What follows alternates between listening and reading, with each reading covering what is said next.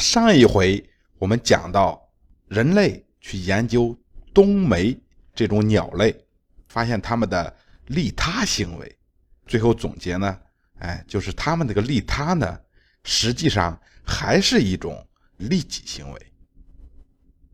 那后来又讲到呢，那么人类啊，在研究其他动物的时候，常常呢会发现有些动物的行为啊有悖常理。那么好多的有悖常理之后呢，我们就对人类自己做出反思。那么我们认为，我们是站在动物的角度去研究动物的时候，实际上呢，呃，我们人类啊，往往。我们自己的动机就是人类的动机已经先入为主，所以就最后得出一些结论呢，哎，就是有悖常理。那么为了弄清这个问题，哎，我们就有必要呢，去研究人类的大脑，它的构造是如何的，那它的存在是为了解决什么问题？只有把人类的大脑，哎，能够搞清楚。那么，哎，以上的问题才能迎刃而解。那么，人类呢是一个特殊的物种，是吧？我们的毛发相对稀少，哎，我们呢会直立行走，那我们会若无旁人的唱歌跳舞，那我们呢会开怀大笑，那会脸红，哎，也会流泪。那人类呢，简直是无所不能。人与人之间最大的不同在于什么呀？在于智商。那么，相对于体型而言，呃，人类的大脑出奇的大，就是人类的跟其他的动物相比，大脑哎，在这个身体中所占的比重，那出奇的大。也正因为这个原因，我们是这个星球上最灵活的物种。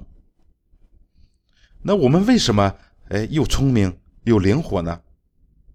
哎，那对于我们的大脑啊，这里有个统计，说在三千年前，呃，那就是说大约是中国嘛，就是这个商朝的末期，周朝的开始的时候，那时候也就是大约三千年前，哎，就是那个时候呢。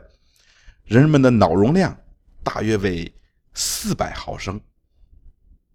那么到了两千年前，两千年前是什么时代呢？大约就是中国的西汉和东汉交替的那段时间。啊，那你会说呢？啊，那东汉西汉交替还有一个王莽篡位嘛？哼，对，就是王莽篡位的那个新朝，他那个所在的时间。正好是两千年前，那个这个时期的人类的脑容量是多少呢？哎，那个时期大约就增长到了六百毫升。那么又到了大约一千年前，一千年前在中国呢，也就是北宋时期，那人类的脑容量呢，哎，那个时候增加到九百毫升。那再往后，呃，五百年前就是明朝。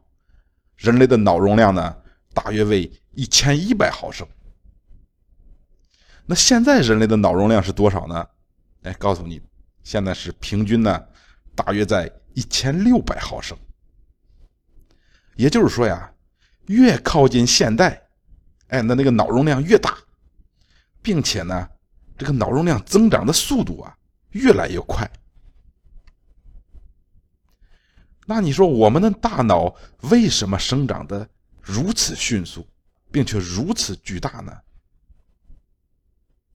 那这个考古学家，哎，就对这个问题呢进行这个考古，试图解开这个问题。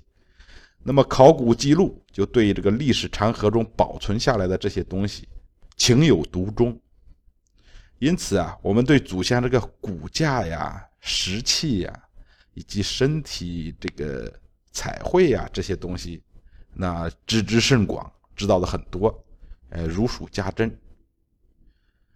但是很遗憾，就是我们的考古啊，嗯，对于我们古人的脑组织，哎发声的方式，就是这个喉咙发出声音的方式，以及这个肢体语言，对这些东西呢，哎还是知之甚少。这就是说，考古的证据不足。我们认为是考古的证据不足。但是本书的作者说呀，那除了脑的研究啊，证据的本身不足之外，那么可能呢，我们对待这个证据的方式也存在偏见。什么意思呢？就是在这方面，在对这个大脑的研究方面，就是与其说是罪而不自知，那不如说是虚荣心在作祟。因为我们希望人类啊这一物种，哎，能够被笼罩在至高无上的光环之中。那对于人类的进化史，我们有意无意的，哎，他不对某些方面进行深挖。为什么呢？因为那样有损我们的形象。啊，这个是就提了一个比较尖锐的问题。是吧有损我们的形象，那这是好多人不愿意去触及的事情。那人类的大脑为什么如此巨大呢？那我们从这个进化论的角度来解释，那进化论呢，那就是物竞天择，竞争呢能促使人类以及包括其他的物种这个大脑，然后能够快速发展。那么竞争呢，可以从两个方面来进行讨论。第一个呢，就是生态挑战啊，这种竞争。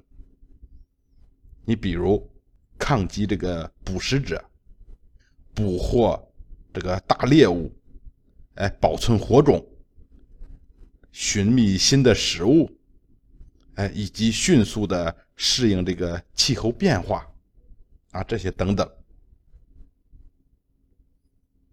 那么，人类在通过这些活动，哎，与这个环境抗争的同时呢，哎，也就产生了一种合作机遇。这就是所谓的合作性的竞争。那第二种挑战呢，是社交挑战。那社交挑战呢？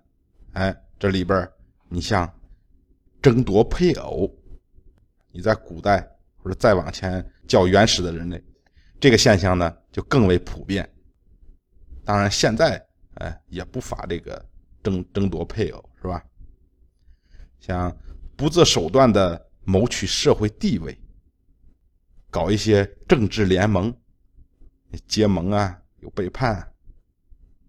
还有这个群体的内讧，啊，像这些欺骗，类似于这样的，这都是属于这个社交挑战。那么人类在通过这些活动，哎，与同类哎抗争的同时呢，也形成了竞争关系。嗯，那甚至产生了破坏性行为。那这种竞争呢，就称之为这个。破坏性的竞争。那么上述所讲的这两种挑战，一个生态挑战，一个社交挑战。那么生态挑战呢？哎，就是人类，就是说相互合作与环境来抗争。那么呢，形成了一种生态挑战。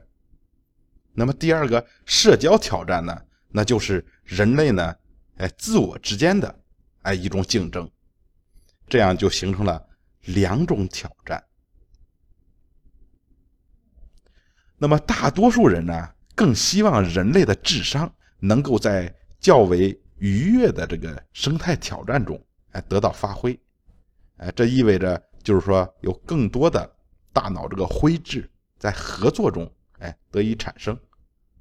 那么我们就会变得越来越聪明。哎，人们会这样说。所以呢，我们能学到很多东西，哎，能更好的合作，啊，能齐心协力，共同对抗残酷的外部世界，进而改善每个人的生存条件。那这样说呢，看上去是一个三赢的局面，对谁都好。但是啊，种种迹象表明，能彰显人类智商的，那绝对是残酷的、令人不快的社交挑战，甚至是零和博弈。那在这样的竞争中，不是你死，就是我亡。嗯，我们并不是完全没有意识到，我们热衷于这个零和博弈的竞争性。只是呢，往往啊，在解析人类行为时，他尽量的呢，不去彰显这一特征。这就是我们人类所不愿意去触碰的。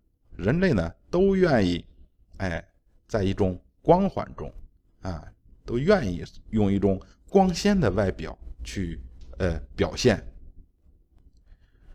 所以呢，了解我们真正的恐惧所在，那是很重要的。那实际上，我们呀，很愿意接受多种竞争方式。甚至为之感到欢喜，是吧？就是人类呢，我们表面上也不排除竞争，啊，我们喜欢娱乐性的竞争，你例如游戏或这个运动竞技。那人们常说，摔跤场上没有失败者，哎，只有胜利者和学习者。那除此之外，我们热衷在合作中。进行竞争，因为所有人都能在这种竞争中获益。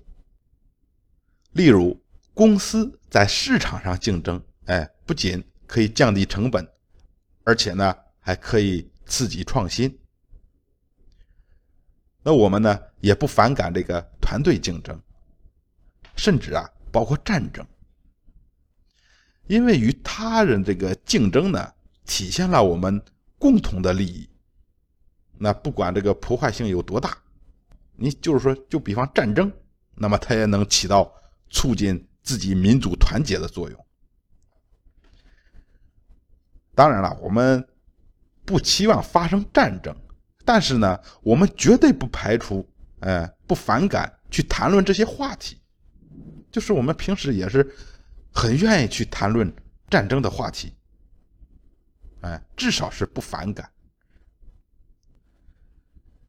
那么另一方面呢，令人难以启齿的，哎，是那些会破坏合作关系的这个竞争形式。